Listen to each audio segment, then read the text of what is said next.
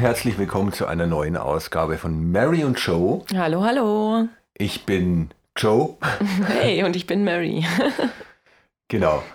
Ähm, ja, heute haben wir ein neues Thema. Ich weiß nicht, äh, Rückblickmäßig habe ich jetzt nichts. Nö, ich auch nicht. Wir haben uns ja die letzte Folge ziemlich gegruselt, auf alle Fälle. Genau. Halloween ist vorbei. Und ähm, ich muss sagen, das war dieses Jahr das erste Halloween, wo die Möhre das auch wirklich ähm, richtig mitbekommen hat. Und es hat richtig Spaß gemacht, finde ich. Ja, fand ich auch super. Genau. Sie fand zwar am Anfang, hat sie sich sehr ähm, ängstlich gegenüber Halloween gestellt, also fand es ein bisschen gruselig alles, aber wir haben das dann natürlich kindlich aufgearbeitet und ja, hat alles gepasst. Heute gibt es ein Thema, das uns auch betrifft, wo wir wahrscheinlich wieder minutenlang reden können. Ja, also wir werden wahrscheinlich auch viel auf uns selbst beziehen. Ja. Ähm, einfach aufgrund der Erfahrungen, die wir selbst gesammelt genau. haben. Und zwar geht es heute um das Thema Hausbau. Genau, und da viele wissen das ja, wir haben ein Haus gebaut und sind dieses Jahr im Mai in unser eigenes Haus gezogen. Genau. Und wir wollen ein bisschen drüber reden, was, was es so mit sich bringt, ähm, ein Haus zu bauen, auch wie wir vielleicht darauf gekommen sind, ein Haus zu bauen. Das war ja auch eigentlich jetzt keine ähm, Übernachtaktion, wo wir gestartet, wo wir dann in der Früh aufgewacht sind und gesagt haben, hey, lass uns ein Haus bauen, sondern das ist eigentlich so gewachsen. Beziehungsweise du hattest das ja eigentlich schon relativ frühzeitig. Ja, gut, Wunsch. ich bin man muss halt auch dazu sagen, also die meisten von euch wissen es ja mittlerweile im, im Laufe des Podcasts, ist das eine oder andere Mal erwähnt worden. Ich bin sehr ländlich aufgewachsen und da ist es einfach typisch, dass man ähm, ja früh heiratet und dass man Haus baut und alles Mögliche. Heiraten, das haben wir jetzt noch nicht gemacht. Nee, wir dachten uns, wir, bauen, wir machen erstmal ein Kind und genau. dann bauen wir ein Haus und ja. genau. Aber ähm, ja, also das war schon immer irgendwie so ein Wunsch, mich da auch ein Stück weit selbst zu verwirklichen in äh, einem Eigenheim. Und ähm, der Wunsch ist eigentlich aber trotzdem immer mehr gestiegen im Laufe der Zeit. Bei dir jetzt? Ja, mhm. also bei dir denke ich auch. Vor allem jetzt, nachdem dann auch die Möhre da war. Also ich muss das sagen, ich hatte nie wirklich den Wunsch und ähm, also ich finde es jetzt hier schon richtig cool, aber das würden wir jetzt nicht in einem Eigenheim wohnen, wäre mir das, also für mich hat das keine hohe Priorität. Also bin ich ganz ehrlich. Das ist halt einfach jetzt ein schönes Haus, was wir hier haben. Wir konnten wirklich, das ist auch der Vorteil, wenn man selber einen Neubau baut, man kann da wirklich von vornherein planen, wie mache ich ähm, das mit der Raumaufteilung und wo kommt was hin. Und da war ich natürlich Feuer am Flamme, aber ja, also das ist jetzt kein Riesenwunsch von mir gewesen. Ja, ja, also für mich, ich fand das toll. Ja, genau. Es deswegen haben wir es dann auch gemacht, weil genau. mir war es wurscht, du wolltest es, also ja, Why gut, not? Es, es, hat sich ja auch irgendwo angeboten. Also ich meine, die Kleine war da und wir haben halt dann auch gesehen in unserer Wohnung, wir hatten zwar in Anführungsstrichen Gartenzugang, aber das war jetzt auch nicht so der Oberknaller. Und äh, es ist einfach eine schönere Sache, wenn man irgendwo ähm, Zugang zum Garten hat mit Kind und da ja. im Endeffekt machen lassen, äh, also machen kann, was man will. Und das andere ist, wir hatten bisher halt auch, also nicht schlechte Vermieter. Also nee, wir hatten, das auf alle Fälle nicht. Wir hatten da in der Wohnung einen ganz tollen Vermieter, der hat wirklich alles gemacht. Der war zwar manchmal ein bisschen grantlich, aber ansonsten war das ein guter Vermieter. Und der ja. andere Vermieter äh, im Haus, der war eben so drauf, dass der gesagt hat, ja klar, also wir können da natürlich dieses und jenes machen. Ähm, also du kannst es machen, schickst mir halt dann die Rechnung. Genau, dem war das eigentlich vollkommen wurscht, was wir da machen. Genau, und das war eigentlich auch so eine der Sachen, wo ich gesagt habe, so klar könnte ich da jetzt meine Arbeit investieren, aber ich würde es eigentlich viel lieber in mein Eigenheim investieren, in das hm. und da wirklich machen, was ich möchte, ja, so es dann wirklich zu 100 Prozent das ist, was ich haben will. Ja, genau. das stimmt. Wenn man schon Zeit und Geld investiert. Ja. Ähm, ich hätte da jetzt gleich mal eine Frage, die ich mir so gestellt habe und die wir uns ja auch gestellt haben. Und zwar, was sollte man, also wenn man so diese Idee hat, hm, vielleicht möchte ich in den nächsten paar Jahren ein Haus bauen, was sollte man da vorher überlegen? Was ist ganz, ganz wichtig? Also ich, entweder fangen wir damit an oder ich hätte vorher noch ein paar Statistiken. Ach so, du wieder mit deinen Statistiken. Ja. Jetzt machen wir mal, hauen wir mal die Frage raus. Ja, okay. Also, das allererste ist, was möchte ich haben? Was für einen finanziellen Rahmen stelle ich mir vor? Ja. Ähm, ich glaube, da, dieser finanzielle Rahmen ist eigentlich wirklich ähm, der Kern dieser ganzen Sache, weil nur wenn ich weiß, wie viel Geld ich zur Verfügung habe, wie viel Geld mir vielleicht auch die Bank als Kredit geben würde, was habe ich an Eigenkapital, was hm. mache ich vielleicht in Eigenleistung, nur wenn ich das weiß, kann ich mir ja auch ähm, wirklich vorstellen oder kann ich sehen, kann ich mir das überhaupt leisten, so ein ja, Haus, also, weil das ist ja schon teuer. Es, es ist ja schon so, dass man äh, erstmal in der Planungsphase kann man sich ja alles vorstellen. Also da ist ja, ja alles erlaubt, das, da kann man absolut große Traumschlösser bauen und erst dann rudert man zurück und äh, schaut im Endeffekt, was kann man für Kompromisse eingehen. Und deswegen ist es eigentlich trotzdem wichtig, dass man schon mal zu einem Vorgespräch geht, zu einer Bank und schaut, okay, was ja. wäre eigentlich finanziell möglich? Die rechnen einem dann so ein bisschen was vor und dann kann man sich vorstellen, okay, wie hoch ist jetzt eigentlich der Kredit, den wir monatlich abzahlen müssen? Dann hat man schon mal eine gewisse Vorstellung. Dann kann man sich verschiedene Haushersteller mal anschauen, verschiedene Baufirmen und sich mal Angebote machen lassen.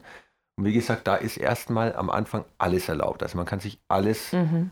wünschen. Man kann sagen, okay, ich will jetzt meine drei Hobbyzimmer, ich will einen zweistöckigen Keller und so weiter und so fort. Ja, die Frage ist ja auch, und, möchte ich neu bauen oder nehme ich ein Bestandshaus, also, genau, was ich dann vielleicht umbaue? Wobei man sagen muss, so ein Umbau ähm, kann wirklich auch teurer werden als ein Neubau. Genau. Wir haben uns ja vorher auch schon immer ähm, Bestandshäuser angeguckt, weil wir eben auch dachten, ja, vielleicht kommen wir da günstiger davon, weil da ist ja Grundstück schon dabei, da ist das Haus dabei, das ist fertig aufgebaut und wir müssen dann nur, nur in Anführungsstrichen renovieren. Mhm. Aber ähm, als wir das dann ganz überschlagen haben, und meistens ist es ja bei, bei diesen Themen, wenn man was überschlägt, ist es in der Realität dann doch nochmal ein Stück weit teurer. Vor allem, man muss ja auch immer bei der Finanzierung einen gewissen Puffer mit einbauen. Ja. Weil es sonst mal ganz schnell schief gehen kann und man muss nachfinanzieren. Und eine Nachfinanzierung ja. kann mal schnell teurer werden. Also da waren wir ja auch mal an dem Punkt angelangt. Wir haben natürlich in unserer Finanzierung einen Puffer eingebaut und der war dann aufgrund von verschiedenen Gegebenheiten und Ereignissen, die passiert sind, äh, war der plötzlich ganz schnell weg. Und dann standen ja. wir da und dachten wir so, Mist, müssen wir jetzt nachfinanzieren. Gott sei Dank mussten wir das nicht, weil so eine Nachfinanzierung echt teuer ist. Mhm. Aber ähm, ich kann euch da wirklich bloß, wenn ihr sowas äh, machen wollt, raten, ähm, macht einen gescheiten Puffer. Ja, auf alle Fälle. Ja. Genau. Ähm, wo war ich jetzt stehen geblieben? Man darf sich alles wünschen. Genau. Ja, genau. Äh, nee, das Thema war, das äh, war Reno Renovierung. Genau. Und da war es eben bei uns dann auch so, dass wir ganz schnell eben wesentlich teurer waren, als, äh, als wir uns vorgestellt hatten. Ja. Und da war eben die Frage, okay, mache ich jetzt wirklich ein Bestandshaus, wo äh, ich dann einen Haufen Geld reinrichten muss? Das kostet dann genauso viel oder ist teurer als ein Neubau, das wesentlich äh, einen aktuelleren Stand der Technik hat. Das heißt, besser gedämmt, eine bessere Heizungstechnik und so weiter. Und wo ich dann die nächsten 30 Jahre voraussichtlich meine Ruhe habe, was Renovierungsarbeiten angeht. Mhm. Und das hat uns dann eben dazu veranlasst zu sagen, okay, wir bauen neu, wir haben ein relativ günstiges Grundstück hier bekommen. Das ist ja das nächste. Also man muss immer gucken, hat man ein Grundstück zur Verfügung, dann ist das natürlich super toll. Ja. Ähm, die heutigen Grundstückspreise, die sind besonders, je näher man an ein Stadtgebiet kommt, desto höher sind die. Und da kann schon mal sein, dass du fürs Grundstück allein 500.000 Euro bezahlst. Ja, also ich habe es ja bei dem einen Podcast schon mal erwähnt dass äh, in Nürnberg gehen die Grundstückspreise pro Quadratmeter an die 1000 Euro ran. Ja. Also bei, äh, in Ingolstadt ist es auch so. Nicht mal Ingolstadt Stadt, sondern das sind dann wirklich so diese Vororte, ja. wo die Audi-Manager zum Beispiel auch wohnen. Da zahlst du 1200 Euro pro Quadratmeter. Ja, und das ist schon ziemlich hart, muss ich ja. wirklich sagen. Deswegen, wir haben uns auch eher auf dem Land umgeguckt. Wir haben ja schon gesagt, wir sind äh, auf dem Markt und das kostet nicht ganz so viel. Also wir sind definitiv unter 200 Euro geblieben pro Quadratmeter. Ja. haben ein schönes großes Grundstück, nicht zu groß, aber auch nicht zu klein. Also da muss man sich auch überlegen, was will man denn eigentlich? Ja. Weil je größer das Grundstück ist, umso mehr musst du natürlich auch dran arbeiten. Je größer das Haus ist, umso mehr musst du dann auch zukünftig dran arbeiten. Von dem her, wir haben eigentlich versucht, wirklich unsere äh, minimalen Bedürfnisse quasi zu befriedigen. Äh, das heißt also, wir haben genauso viel Wohnfläche, wie wir brauchen und nicht mehr. Und äh, da ist kein extra Hobbyzimmer, wir haben keinen Keller, sondern das mhm. ist halt mhm. einfach nur genau das, was wir brauchen. Und genau, wir leben da eigentlich relativ minimalistisch. Ähm, genau. Zum einen, weil wir halt dadurch natürlich Geld sparen und zum anderen haben wir gesagt, wozu brauchen wir das? Ja, also unterm Strich, man, wenn man es geschickt anstellt, dann kommt man ungefähr so hin äh, mit der Abzahlung des Hauses, wie wenn man Miete zahlen würde. Äh, mhm. Äh, und wir haben das vor allem ja auch deswegen gemacht, sage ich jetzt mal, äh, als Altersvorsorge auch. Ja. ja. Wir haben das Ziel, dass wir fertig sind mit dem Abzahlen, bis wir in Rente gehen. Davor schon. Davor, im besten, ja. Also Fall, wenn alles gut läuft, dann ähm, wären wir davor schon fertig, ein paar ja. Jahre davor. Genau, da kann man sich dann entsprechend dann auch nochmal ein bisschen Puffer fürs Altersdasein äh, ansparen. Und dann haben wir im Endeffekt dann nur noch die laufenden Kosten, was Wasser, Strom, Na äh, Nahrungsmittel und so weiter angeht. Und mhm. die Miete an und für sich fällt weg. Und das ist eben der große Vorteil vom Eigenheim. Weil alle, die in unserem Alter sind, die wissen es, ähm, ob wir Rente bekommen, mal schauen. Und wie viel Rente das wird, das weiß man ja auch nicht so genau. Ähm, ich bin da ganz gespannt, wie es in den nächsten Jahren weiter verläuft, wenn jetzt diese großen, geburtenstarken Jahrgänge in die, ähm, in die Rente gehen. Bin ich mal ganz gespannt, mhm. was das wird. Und ob wir dann überhaupt noch was. Also ich habe jetzt zum Beispiel gehört, aber ich glaube, da sind wir schon so alt, dass die ähm, überlegen, die Rente, das Renteneintrittsalter auf 69 hochzuschrauben. Aber ich glaube, da sind wir schon zu alt dafür. Da geht es dann so, ähm, die, die nach 1998 oder 99 geboren sind, müssen wahrscheinlich bis 69 arbeiten. Also ich würde am liebsten mit 50 schon in Rente gehen. Ja. Ja. Machst du also, deinen Job so ungern oder was? Nein, nein, aber ähm, ich würde mich gern einfach dann ab 50 um andere Aufgaben kümmern und dann wirklich das machen, was ich am allerleidenschaftlichsten gerne mache. Ach so, naja, aber mit 50 haben wir den Kredit noch, also von dem her. Naja, das kriegen wir doch hin. Musst du noch fünf Jahre warten. Das kriegen wir doch hin. Genau. Zur Statistik. Ja, bring deine Statistik ein. Also seit 2015 sind die Statistiken, äh, die ich jetzt vorlese, immer leicht ansteigend. Und zwar 2018 äh, war, war die Anzahl der Baugenehmigungen in Deutschland lag bei 219.494. Da ist seit 2015 die Tendenz steigend gewesen. Jetzt langsam flaut es wieder ab, weil äh, viele jetzt doch auch ein bisschen Angst bekommen. Ja, die Wirtschaft flaut langsam ab. Man die Wirtschaft merkt. flaut langsam ab und noch andere Themen sind, die Bauunternehmen werden immer teurer, mhm. die Baustoffe werden immer teurer, die Grundstücke werden immer teurer.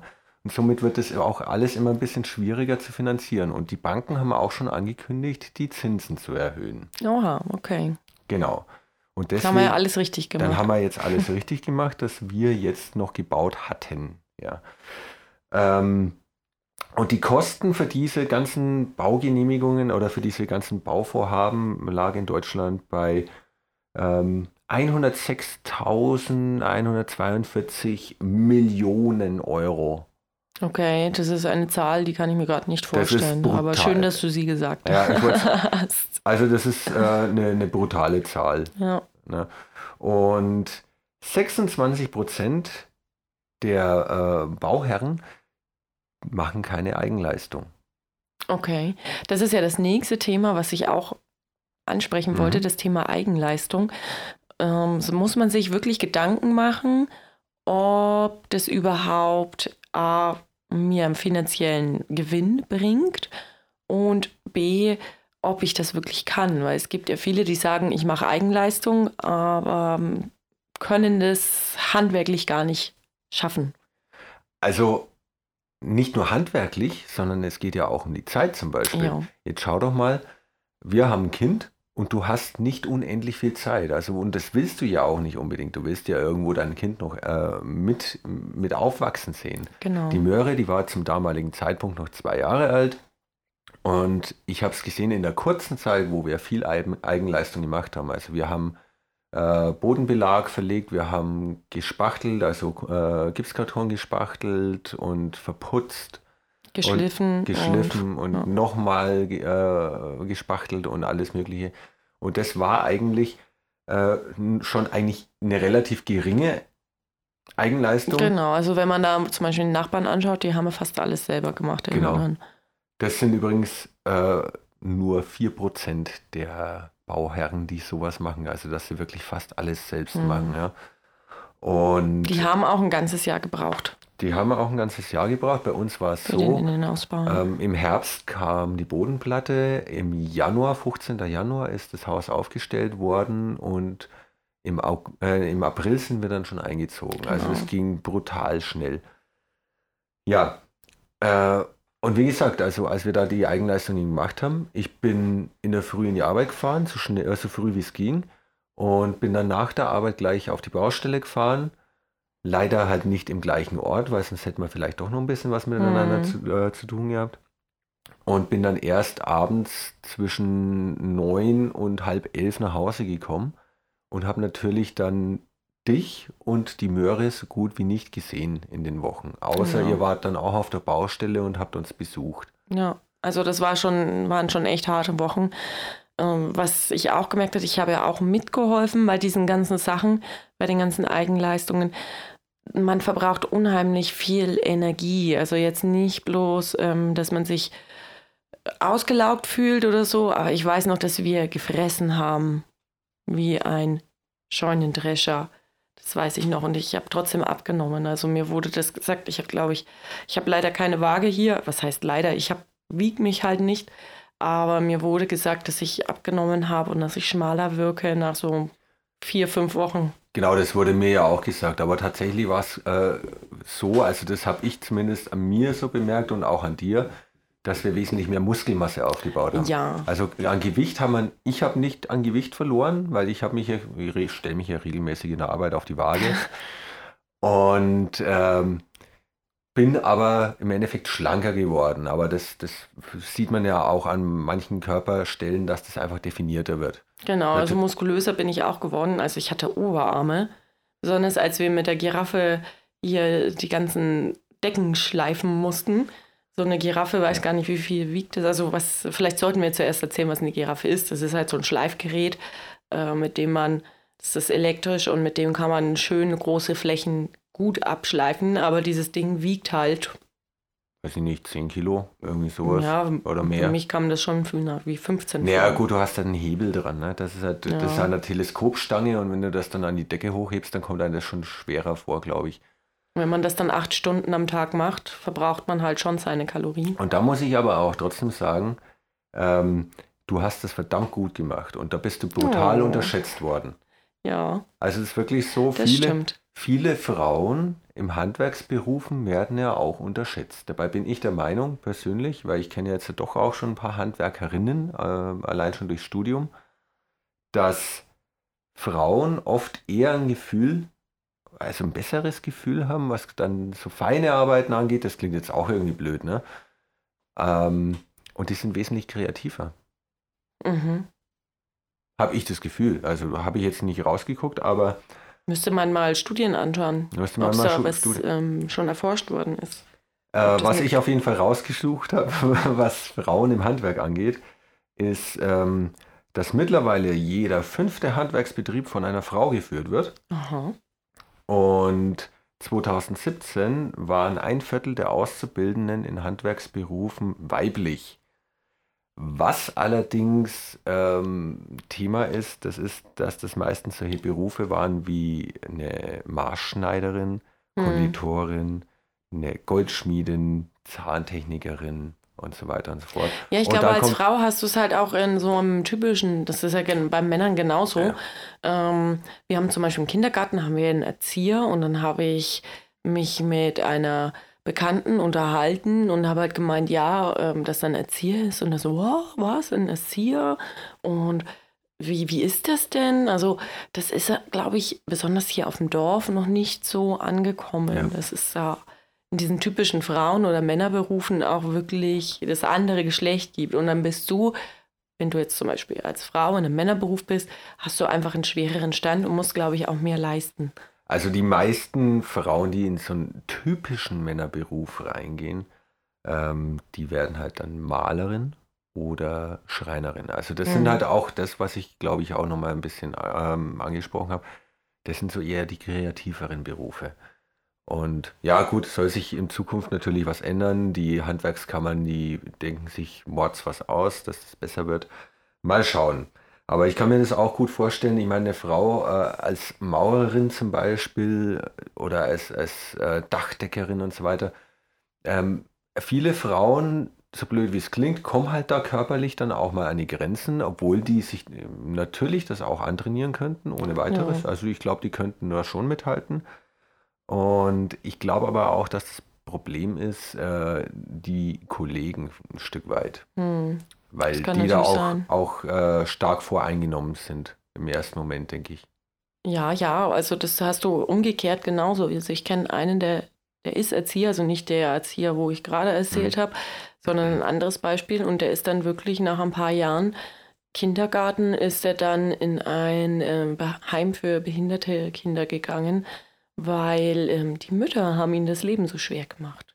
Also die wollten zum Beispiel nicht, dass das Kind dann von ihm betreut wird, weil sie Angst hatten, da könnte irgendwas passieren. Mhm. Also da wird gleich so, jeder Mann, der Erzieher ist, wird gleich unter Generalverdacht gestellt, dass der irgendwie ähm, in die Richtung Missbrauch irgendwas macht. Mhm. Und das mhm. finde ich eigentlich ja. schade, weil das hast du genauso bei Frauen auch. Also da ja, gibt es ja auch so krasse Videos, ähm, die aufgedeckt haben, wie Erzieherinnen, also Frauen, die Kinder dann misshandelt haben. Also das hat ja nichts mit dem Geschlecht zu tun. Da gibt es die krassesten Stories. Genau. Kann, ich dir, nach dem Podcast, bisschen, kann ja. ich dir nach dem Podcast auch mal was erzählen? Da schweifen wir jetzt gerade ab. Ähm, was für vielleicht unsere Hörer auch noch interessieren würde, wenn man sich jetzt dafür entschieden hat, ähm, ein Haus zu bauen und man hat den äh, Bauträger gefunden, mit dem man das Haus bauen möchte und die Finanzierung steht auch. Was passiert denn dann? Genau, also wichtig ist einfach mal zu vergleichen. Also ähm, bevor man den Bauträger wirklich gefunden hat, bei uns war es so, bei uns war es ein äh, Holzhaushersteller, ja. Mhm. Und da gibt es ja ganz viele, wird halt pauschal unter Fertighaushersteller dann geführt. Und wir haben uns viele dieser Fertighaushersteller angeguckt und haben uns dann den Leistungsumfang angeguckt, also ähm, den, den, Leistungskatalog, mal alle durchgestöbert, was gibt es denn eigentlich äh, alles für Leistungen und wer hat was drin. Also ich habe mir da richtige Tabellen gemacht. Das stimmt, dann, du hattest so Excel-Tabellen. Genau, und habe dann verglichen, wo ist was drin und wenn das fehlt, wie teuer ist das? Ja, weil, also das ist wirklich so, dass wenn man sich verschiedene Hausanbieter anschaut, dann haben die halt einen Preis, den sie sagen. Und dann hört sich das vielleicht total super an, weil man sich denkt, hey, das ist voll günstig. Wenn man dann aber genau hinschaut, dann fehlt da vielleicht das ein oder andere. Und das ist bei jedem Haushersteller anders. Und deswegen war das irgendwann total unübersichtlich, fand ich jetzt. Und irgendwie mh, mm, fand ich es dann schon sehr schwer, da eine Entscheidung zu treffen, besonders weil ich ja auch nicht vom Fach bin. Ja, lustigerweise ist es bei uns dann der erste Haushersteller geworden, bei dem ich angerufen habe. Mhm. Ähm, weil der, der hat mir von Anfang an gesagt, so, Herr Lauder, Herr so und so, ihr, ihr, erfahrt jetzt nicht meinen Nachnamen, ähm, lassen Sie sich Zeit und vergleichen Sie auf alle Fälle alle Haushersteller, die Sie interessieren. Ja. Das ist sehr, sehr wichtig, weil das ist ein Unterfangen. Das machen sie in der Regel nur einmal im Leben und es ist immer ein Risiko. Ich weiß und noch, wir hatten doch da auch mal diesen einen Haushersteller, der war ja. echt total komisch. Vielleicht also, erzählen wir diese Geschichte. Das, das erzähle ich. Komplettes Gegenteil zu dem, wo wir jetzt auch gelandet genau. sind, der gesagt hat, wir sollen uns Zeit lassen. Also der, der uns äh, gesagt hat, wir sollen uns Zeit lassen, ist von einer relativ kleinen Hausfirma. Äh, und der, der äh, uns da besucht hat, der kam zu uns nach Hause, war von einem sehr großen Haushersteller mhm. in Deutschland.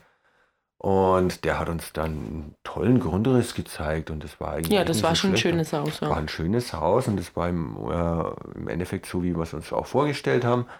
Und dann meinte der am Ende so, ja, für, ich glaube, für 300.000 und da ist dann alles drin. Da ist alles drin. Und dann habe ich gefragt, ja, was ist denn alles drin? Ähm, ah, das klingt ja alles sehr gut. Können Sie uns da mal äh, ein, ein schön aufgeschlüsseltes Angebot geben? Und dann meinte der so, Angebot? Nee, da müssen Sie schon erstmal unterschreiben. Mhm. Und dann habe ich gesagt, ja, vielen Dank, da ist die Tür, Sie dürfen gehen.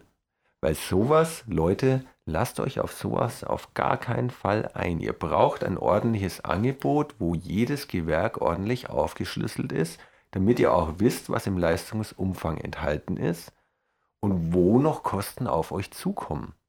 Ja. Ihr müsst da wirklich kalkulieren. Weil wenn da schon irgendwas ähm, im Unreinen ist, im Unklaren ist, dann, dann kommt noch irgendwas, sagen wir mal, Ungeplantes und schwupps ist der Puffer komplett weg und man muss nachfinanzieren. Also Wir haben das- auch, wir haben auch, trotz dessen, dass wir eine tolle Liste geführt haben, waren trotzdem ein paar Dinge dabei, die uns überrascht haben, wo wir gesagt Ja. haben, so, oh, Mist, das haben wir jetzt nicht mit einkalkuliert, das kostet uns jetzt noch mal ein bisschen was. Gut, das konnte man in der Regel dann von unseren, von unseren monatlichen Einnahmen dann noch mit bezahlen, also das war okay. Aber man kann nie zu 100% alles abdecken. Trotz, und, und gerade deswegen ist es wichtig, dass ihr versucht, so viel wie möglich einfach im Vorfeld schon auf dem Schirm zu haben. Mhm. Genau. Dann habt ihr das, habt euch einen schönen Haushersteller ausgesucht, geht dorthin und macht den, mit dem dann nochmal einen detaillierten Grundriss. Beziehungsweise mit dem dann auch nochmal ähm, überlegen, was wollt ihr eigentlich alles, was kostet Aufpreis, wo müsst ihr eventuell Kompromisse schließen. Mhm. Also es gibt äh, immer Kompromisse. Also da, Ja. der, die Illusion muss ich euch dann gleich nehmen. Außer man hat halt wirklich so einen fetten Geldbeutel, dass man sagt, Genau, aber die Finanzierung, die Finanzierung macht nun mal Grenzen. Und da machen 1000 Euro schon mal schnelles Krautfett. Ja. Genau. Also ich weiß auch noch, dass, dass zum Beispiel das Ankleidezimmer, was wir haben, das sah am Anfang ja komplett anders aus und das ähm, war ja in, in dem ersten Grundriss überhaupt noch nicht drin. Und ich habe gesagt, also es gab halt Sachen, wo ich gesagt habe, da möchte ich keinen Kompromiss eingehen. Wenn wir ein Haus bauen, dann möchte ich ein Ankleidezimmer haben, ähm, ein begehbaren Kleiderschrank mit Durchgang zum Schlafzimmer. Und das weiß ich noch, da haben wir mit dem Haushersteller überlegt und überlegt, wie wir es machen können, weil ja ähm, das Haus auch eine Schräge hat. Und dann hatte ich diese Idee und der, äh, dieses Haus, der Haushersteller hat die Idee, glaube ich, übernommen und hat Ja. es quasi als Muster jetzt übernommen, hat auch gesagt, dass das eine richtig tolle Idee war. Also der hat, der hat so manche Ideen von uns übernommen. Also Ja. der war ja, also das war wirklich gemeinsames Planen. Ja. Und das war ganz, ganz toll. Ähm, und unterm Strich hat auch alles gepasst dann so. Also ich könnte, es gab ein paar Kleinigkeiten, wo ich mich schon drüber geärgert habe. Ja, das stimmt. Aber das hat man, glaube ich, immer. Das hat man immer. Es wird also, nie perfekt laufen. Wird nie perfekt laufen, glaube ich auch nicht. Genau. Ja, so sieht das aus. Und dann, wenn irgendwann mal der Grundriss steht, wenn man sich äh, dessen gewiss ist, okay, da ins Wohnzimmer passt auch meine Couch rein und äh, da passt mein Esszimmertisch hin und so weiter und so fort, dann geht es weiter an die Detailplanung. Das heißt also, man überlegt sich, wo kommen eigentlich die ganzen Steckdosen hin? Das war richtig. Also man muss dann wirklich für die nächsten 30 Jahre ja auch ein Stück weit planen. Genau, also das ist, ähm, wir sagen es halt jetzt wirklich am Beispiel eines Holzständerbauwerks und nicht äh, anhand von einer Massivbauweise. Bei der Massivbauweise, da kann man ja auch dann äh, auf der Baustelle noch sagen, hier möchte ich gerne noch eine Steckdose reinhaben. Und bei uns ist es nochmal ein bisschen anders gelaufen. Und es war echt anstrengend, sich zu überlegen, hey, habe ich jetzt eigentlich genügend Steckdosen da und brauche ich jetzt wirklich überall eine Wo La- kommt welcher Lichtschalter hin? Also Ja. ich habe kenn ja, wir kennen ja auch ein Haus, wo der Lichtschalter hinter der Tür ist. Ja, Das ist Das- halt eine Fehlplanung. Das war eine Fehlplanung. Ja. Und auf solche Sachen muss man dann achten. Und äh, braucht man denn wirklich überall eine Netzwerkdose? Solche Mhm. Geschichten, ja. Unterm Strich haben wir jetzt zwei Net Netzwerkdosen im ganzen Haus. Und äh, es funktioniert wunderbar. Also, ja. Ähm, ja, aber wenn das dann alles geplant ist, dann geht es ja auch noch nicht wirklich los. Dann geht es auch noch nicht wirklich los, weil dann kommt eigentlich auch noch mal ein sehr, sehr anstrengender Part. Die ganzen Genehmigungen und die ganzen Ämter. Genau. Und die Bemus Bemusterung, die kommt auch noch. Wenn man da ja die ganzen. Ja, das stimmt, die Bemusterung. Das war auch so ein Acht-Stunden-Tag und mhm. du bist so zum Schluss einfach bloß. Man fährt nach Hause und weiß eigentlich gar nicht mehr, was man ausgewählt hat ja. und ob das alles zusammenpasst. Also, Aber es ist auch so, dass es dir irgendwann scheißegal ist. Ja. Wie's, also es ist wirklich, äh, wenn das Haus dann gebaut wurde, also bei der Bemusterung war es mir nicht egal und ähm, ich bin ja so entscheidungsfreudig manchmal in diesen Dingen. Und dann, als es ähm, ans Haus bauen ging, da war mir das alles so egal. Ich wusste gar nicht mehr, wie die Badfliesen aussehen, die ich mir rausgesucht habe. Ich dachte mir nur so, pff, mir doch egal, wie die aussehen. Hauptsache der Fliesenleger kommt und äh, legt es rein, damit wir pünktlich einziehen können. Ja. Also das irgendwann hat man dann, am Anfang ist noch alles so, oh, und ich muss alles planen und durchdenken und. Und am besten schon bis zur Dekoration alles. Ja, natürlich. Ja, und irgendwann ist es dir sowas von egal, weil besonders wenn man dann Eigenleistung mit reinbringt, möchtest du einfach bloß fertig werden. Ja. Macht Schritt für Schritt. Das ist ganz wichtig. Ja. Also es war auch brutal viel Papierkrieg ähm, für mich zu erledigen. Also man muss ja diverse Behördengänge machen. Ja, was muss man denn da eigentlich alles machen? Das hast du ja alles gemacht. Boah, ich weiß gar nicht, ob ich mich noch an alles erinnern kann. Also das erste war ja schon mal der Grundstückskauf. Da hat man ja dann im genau, Endeffekt... Genau, Notartermin. Äh, Notartermin. Der war total toll. Naja gut, also der Notar, der muss ja alles vorlesen. Ja. ja. Und wir haben vorher schon mal einen Abzug bekommen, um zu schauen, ob da irgendwelche Fehler drin sind. Und ähm, im Großen und Ganzen, wenn ihr das von der Gemeinde kauft, dann werdet ihr eh mit ziemlicher, mit ziemlich großer Unwahrscheinlichkeit übers äh, Ohr gehauen. Und dann geht es ja dann noch äh, darum, du musst die ganzen Verträge abschließen, schon mal mit der Hausbaufirma. Mhm. Die Hausbaufirma stellt dir dann die einzelnen Dokumente zur Verfügung, was, ähm, was dann die Baugenehmigung angeht. Da musst du dann alles durchgucken, unterschreiben. Du musst da jede einzelne Kackseite ja, unterschreiben. Also ich weiß nicht, wie oft ich da unterschrieben habe. Ja, und dann also, kamst du zwei Tage später und ich musste nochmal seitenweise unterschreiben. Ja, also das war wirklich krass und das wird dann eingereicht und dann kriegst du einen Teil wieder. Dann musst du dich darum kümmern. Die Nachbarn müssen unterschreiben. Genau, die Nachbarn. Wenn Nachbarn schon vorher gebaut haben, muss man sich darum kümmern, dass die Nachbarn diesen Grundriss sehen und die müssen damit einverstanden sein? Genau, also nicht den Grundriss im Haus, sondern die müssen damit einverstanden sein, wie das Haus gestellt genau, wird und die Garage. Ja. Weil, ähm, gesetzt den Fall, ihr habt einen Grenzbau, also direkt an die Grenze eurer Garage oder sowas, die müssen ja mit allem einverstanden sein und das dann im, Ende, im Endeffekt absegnen. Dann ähm, müsst ihr euch noch ums Bauwasser kümmern. Ihr mhm. müsst euch um Strom, also um Baustrom kümmern das ist in der Regel nie oder selten äh, dabei vom, von der Hausbaufirma. Also das sind Sachen, ja. um die musste ich mich selber Dixie kümmern. Der Aushub ist auch nicht immer selbstverständlich dabei. Also bei uns war es so, der Hausaushub für, äh, für das Haus hat eine andere Firma gemacht. Da musste ich da auch nochmal vergleichen hm. und äh, Verträge abschließen. Und dann äh, noch Bodenplatte hat auch wieder eine andere Firma gemacht als die Hausbaufirma dann muss man sich um Dixie-Klo kümmern. Äh, Strom, Wasser. Ja. Um, um, unter Umständen um äh, Gerüst. Und das muss ja dann auch alles ein Stück weit koordiniert werden, weil das macht nämlich kein, also der Bauleiter, wenn er Glück habt, macht es der Bauleiter, aber eher unwahrscheinlich, wenn ihr das von unterschiedlichen Gewerken habt. Hm. Ihr müsst das koordinieren, dass das dann alles zusammenpasst und alles da ist, wenn die Baustelle anfängt. Und das ist ein bisschen Herausforderung. Das hast du alles gemacht, da war ich komplett raus. Genau. Ja, ja aber ich glaube, das war aber auch ganz gut, dass da nicht zwei Köche drin waren, ja. weil sonst hätten wir uns wahrscheinlich aneinander vorbei koordiniert. Genau, also ich ähm, habe es auch als sinnvoll empfunden, dass das bloß eine Person kümmert sich darum. Das war ja auch noch in der Zeit, wo ich meinen Master, meine Masterarbeit geschrieben habe, habe ich gesagt, ich habe dafür ja gerade eh keinen Kopf und dann habe ich ja meine Masterarbeit geschrieben und du hast äh, den Hausbau geplant und das alles koordiniert. Ja.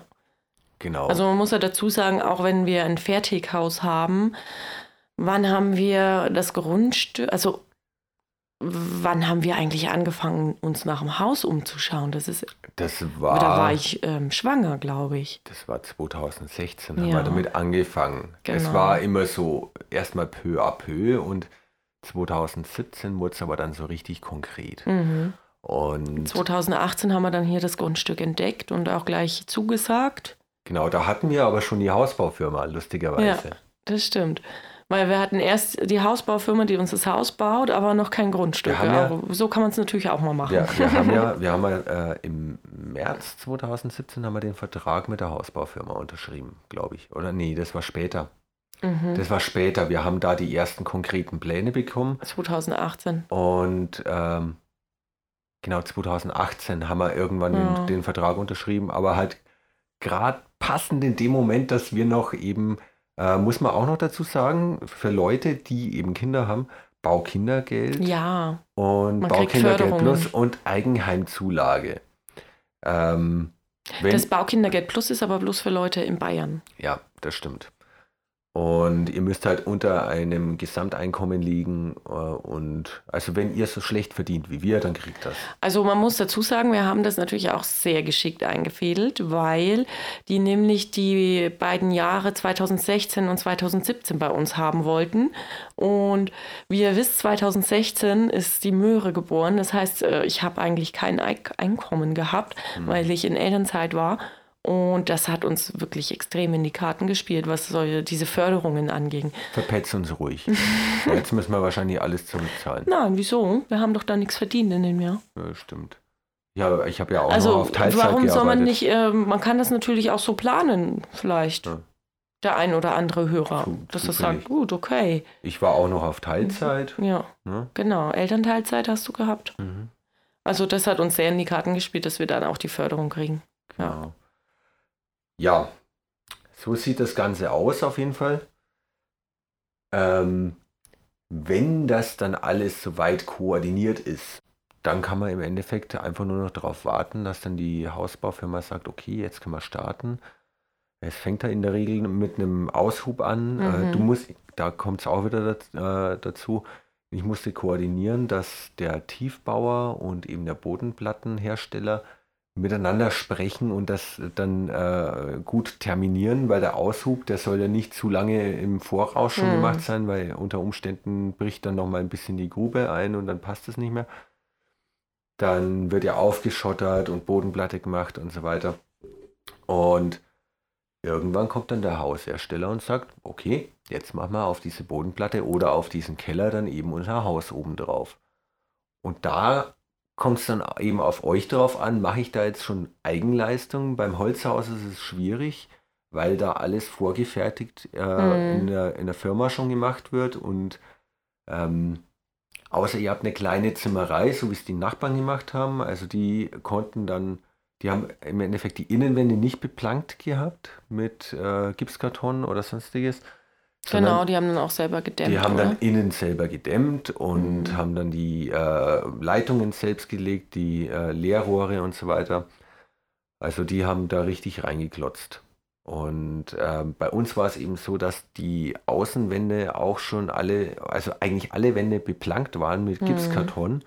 Die Fenster waren schon eingebaut und so haben die das mit drei riesen LKWs hergebracht und dann einfach nur noch aufgestellt. Ja, wie so ein Playmobil-Haus. Genau, hat, das hat zwei Tage gedauert und dann war das Dach drauf. Ja.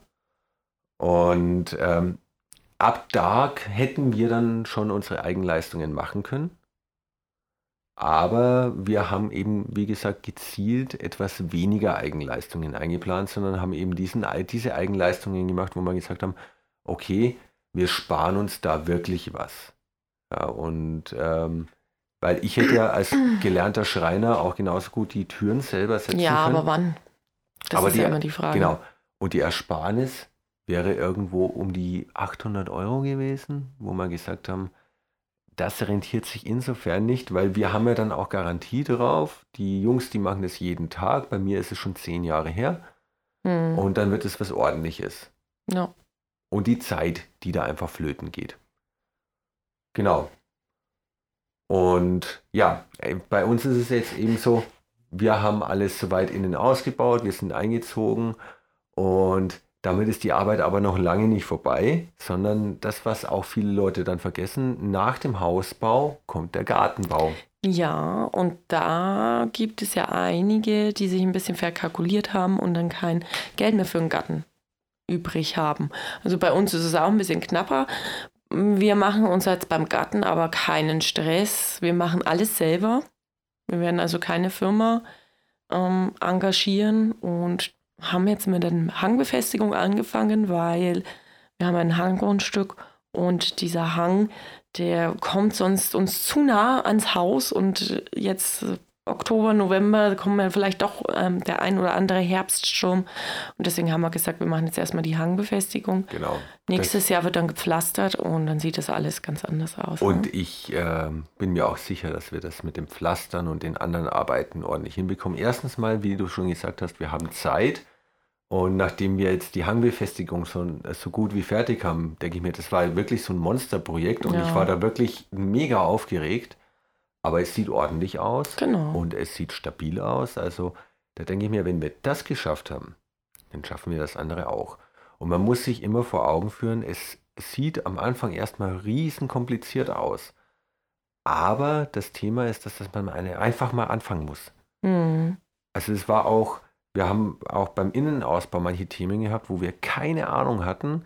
Ja, also dann, ich habe alles auf ähm, das erste Mal gemacht. Genau, also und ich habe ja auch nicht alles schon hundert Male gemacht, sondern ähm, vielleicht einmal und oder vielleicht auch nie. Da muss man sagen, es und, gibt da ganz gute YouTube-Videos. Ich weiß noch, genau. dass du dir ganz viele YouTube-Videos immer angeschaut hast. Genau, weil es, es gibt ja auch ganz oft Tricks, von denen du einfach nichts weißt, auch wenn ja. du das schon mal gemacht hast.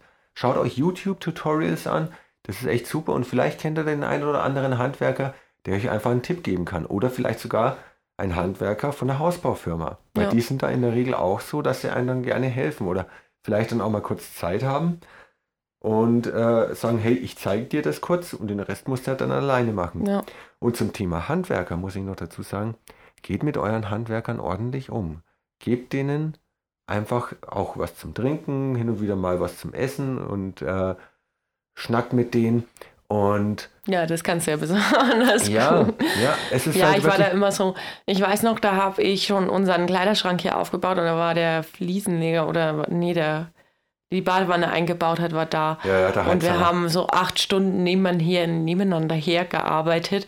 Ich bin halt jetzt nicht so der Mensch, der da auf die Leute zugeht, aber das war trotzdem ganz nett mit dem. Also. Ja, der war cool drauf. Also ja. wir hatten überhaupt coole Handwerker, konnte man nichts sagen. Und der Fliesenleger, der war ja auch super, der hat uns dann auch zum Beispiel seine große Schleifmaschine geliehen, damit wir uns den Estrich nochmal ein bisschen abschleifen ja. können. Und ähm, dann habe ich dem äh, deswegen dann noch ein bisschen Trinkgeld in die Hand gegeben. Und als wir so kurz vorm Einzug standen, dann war es nicht klar, ob der dann noch kommt und die restlichen Sachen fließt. Und dann habe ich bei dem angerufen. Dann bin ich ausgeflippt, das ja, weiß ich das noch. War, ich bin komplett waren, ausgeflippt, weil ich wollte nicht mit kleinem Kind in ein halbfertig gefliestes Bad.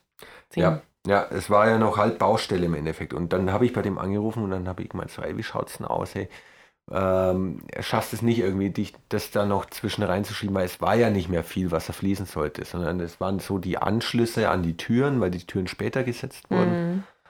Und äh, ein paar Kleinigkeiten eben. Die Badewanne. Genau, das die Badewanne.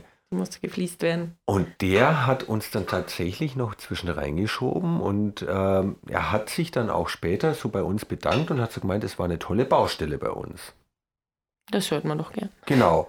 Also von dem her, wenn ihr ordentlich mit den Handwerkern umgeht, dann gehen die Handwerker auch ordentlich mit euch um. Ach, das ist doch ein schönes Schlusswort, oder? Das ist ein schönes, schönes Schlusswort. Und wenn ihr übrigens, ähm, wenn euch das Thema ein bisschen interessiert, wir haben auf unseren Instagram-Accounts nämlich, so ich habe da ein Highlight, Hausbau. Und da kann man wirklich von der Bodenplatte bis heute quasi schauen, wie es bei uns aussieht. Also natürlich ähm, zeige ich da jetzt nicht äh, unsere komplette Wohnung, aber wie sah es überhaupt aus, als noch nichts gemacht worden ist, habe ich mir vor kurzem erst angeschaut. Und das ist total interessant. Und wir zeigen auch ein bisschen Gartenarbeit, die wir momentan machen. Unsere Hangbefestigung, der Joe bastelt, er zeigt da ein bisschen mehr Einblicke als ich. Wenn Sie interessiert sind an Hausbau, dann schauen Sie vorbei bei miss-muha auf Instagram. Oder Joe unterstrich bastelt. Genau. Ein bisschen Eigenwerbung müssen wir hier ja, schon machen. Ja, auf alle Fälle. Also ich, ich nehme euch auch immer ein Stück weit mit, mit äh, bei den Sachen, die ich dann auch hier am Haus mache und ähm, da könnt ihr gerne vorbeischauen bei mir. Und äh, ich habe das mit der Hangbefestigung ein bisschen zurückgefahren, weil das war halt immer das Gleiche. Und beim nächsten Projekt wird es wieder ein bisschen mehr. Ja, jetzt kommt ja erstmal der Winter, ne? Genau. Da kann man so ein bisschen ausruhen. Ganz viel chillen. Alles klar. Okay. In also, dann Sinne. ist der Podcast auch schon wieder im Kasten, hm? Genau. Super. Bis zum nächsten Mal. Also, mach's gut, habt eine schöne Woche. Tschüss. Ciao.